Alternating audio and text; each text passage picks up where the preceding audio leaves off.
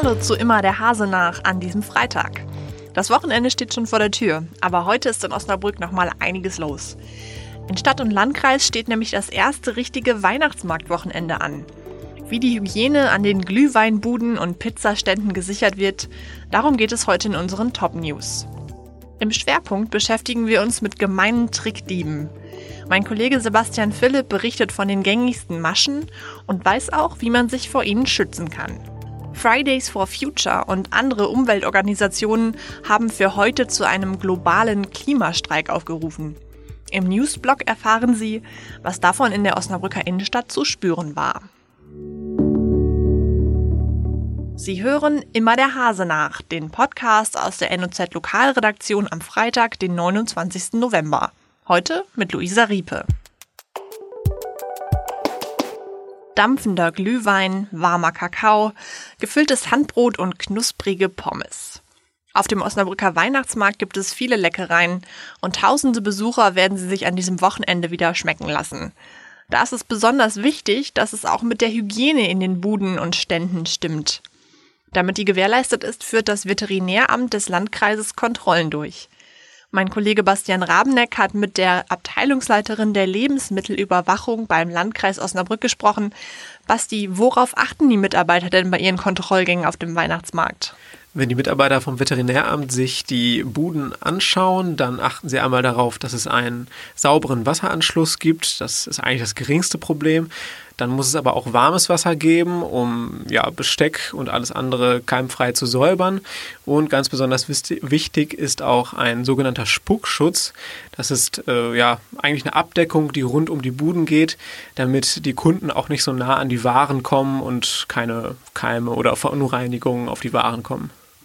Wenn jetzt äh, ein, ein Standbetreiber mal die Voraussetzungen nicht erfüllt, was passiert dann? Dann müssen die Standbetreiber oder äh, die Verkäufer sofort den Verkauf beenden und müssen dann eben nachbessern, bis die Herrschaften vom Veterinäramt zufrieden sind. Das passiert äh, nach Auskunft äh, des Veterinäramts ziemlich selten, zumal die Betreiber auf dem Weihnachtsmarkt alle schon sehr lange dabei sind und auch wissen, welche Bestimmungen sie einhalten müssen und eben auch wissen, welche Konsequenzen sonst drohen. Die Weihnachtsmarktbesucher können also ziemlich bedenkenlos in ihre Pizza beißen. Vielen Dank, Basti, für diese Info. Sie klingeln an der Tür, sie rufen an. Und immer haben sie nur ein Ziel, ihre arglosen Opfer um eine Menge Geld zu bringen. Trickbetrüger schlagen auch in Osnabrück immer wieder zu und sie gehen nach immer gleichen Mustern vor.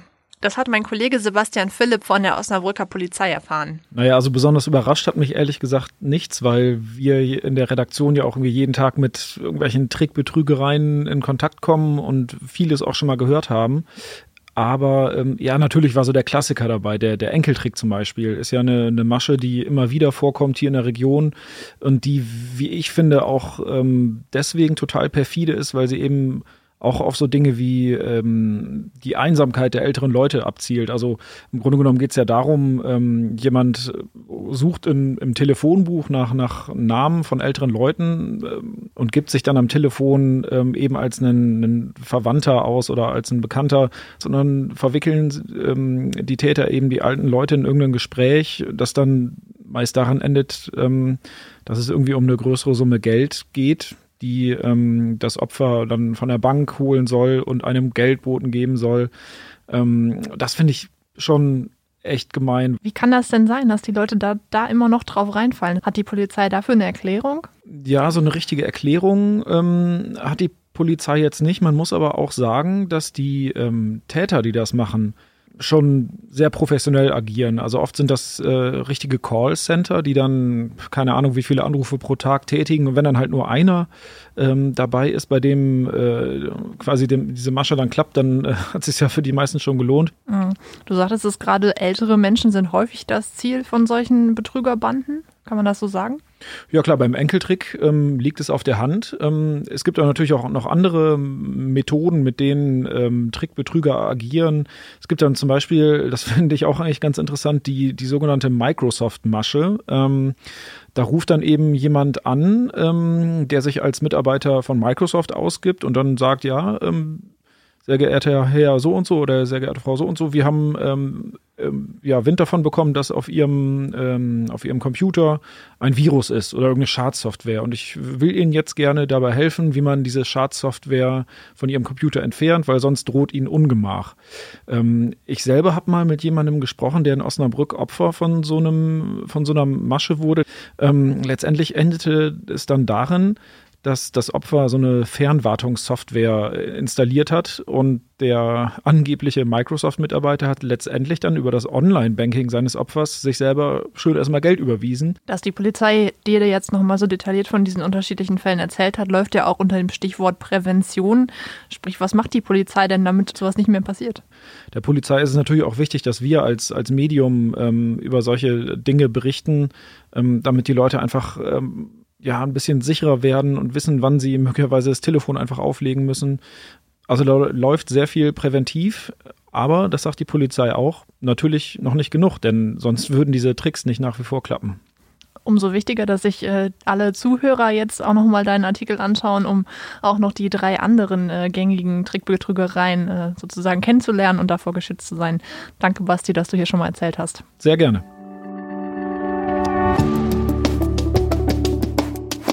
Das war schon ein krasser Kontrast. In der Osnabrücker Fußgängerzone haben sich heute am Black Friday zahllose Schnäppchenjäger dem Konsumrausch hingegeben. Gleichzeitig trafen sich im Schlossgarten die Aktivisten von Fridays for Future und anderen Umweltorganisationen. Sie hatten zu ihrem globalen Klimastreik aufgerufen. Etwa 1500 Menschen, so die ersten Schätzungen, sind anschließend auch über den Schlosswall durch Martini und Lotterstraße gezogen. Und spätestens dort dürften sich Umweltschützer und Shoppingwütige auch getroffen haben. Zumindest befürchtete die Polizei, dass es lange Staus auf den Strecken geben könnte. Mein Kollege André Partmann war vor Ort und hat mit einigen Aktivisten gesprochen. Ich fehle heute äh, tatsächlich in der Schule. Ähm, das ist aber auch mit den Lehrern abgesprochen, die wissen Bescheid. Ich habe wohl Lust auf die Schule. Ist nicht so, dass ich einfach streike, weil ich sage, ich habe keinen Bock auf Unterricht, sondern einfach um die Politiker darauf aufmerksam zu machen, dass es hier viele Missstände in der Politik, in der Klimapolitik gibt. Ich habe meinen kleinen Sohn dabei und ähm, ja, seit ich den habe, denke ich schon drüber nach, wie seine Zukunft irgendwann mal sein wird in vielen Jahren. Und wir haben zum Beispiel bei uns vor der Haustür einen Wald da hat er jetzt ähm, vor ein paar Wochen zugeguckt, wie ganz viele Bäume gefällt wurden, weil sie trocken gefallen waren. Und da fehlen jetzt die Hälfte der Bäume plötzlich im Wald. Und ja, das heißt, der Klimawandel ist bei uns jetzt da hautnah angekommen. Und dann war jetzt echt so der Punkt, wo ich gemerkt habe, das geht so nicht mehr weiter. Über den Black Friday, Fridays for Future und auch den Osnabrücker Weihnachtsmarkt haben wir ja gerade schon gesprochen. Ein weiteres Großereignis steht heute Abend an. Der VfL Osnabrück spielt an der Bremer Brücke gegen den großen Hamburger Sportverein. Die Tickets für die Partie waren natürlich sofort ausverkauft. Wer nicht im Stadion dabei sein kann und trotzdem nichts verpassen möchte, dem empfehle ich den Live-Ticker auf noz.de. Meine Kollegen aus der Sportredaktion informieren Sie dort ab 18.30 Uhr über alles, was auf dem Platz passiert. Und am kommenden Dienstag sprechen Sie dann noch einmal ausführlich über die Partie in unserem VfL-Podcast Brückengeflüster. Hören Sie doch mal rein. Das war's auch schon wieder bei Immer der Hase nach. Ich wünsche Ihnen viel Spaß im Stadion, auf dem Weihnachtsmarkt oder wo auch immer Sie Ihren Freitagabend verbringen. Wir hören uns, wenn Sie mögen, am Montagabend wieder.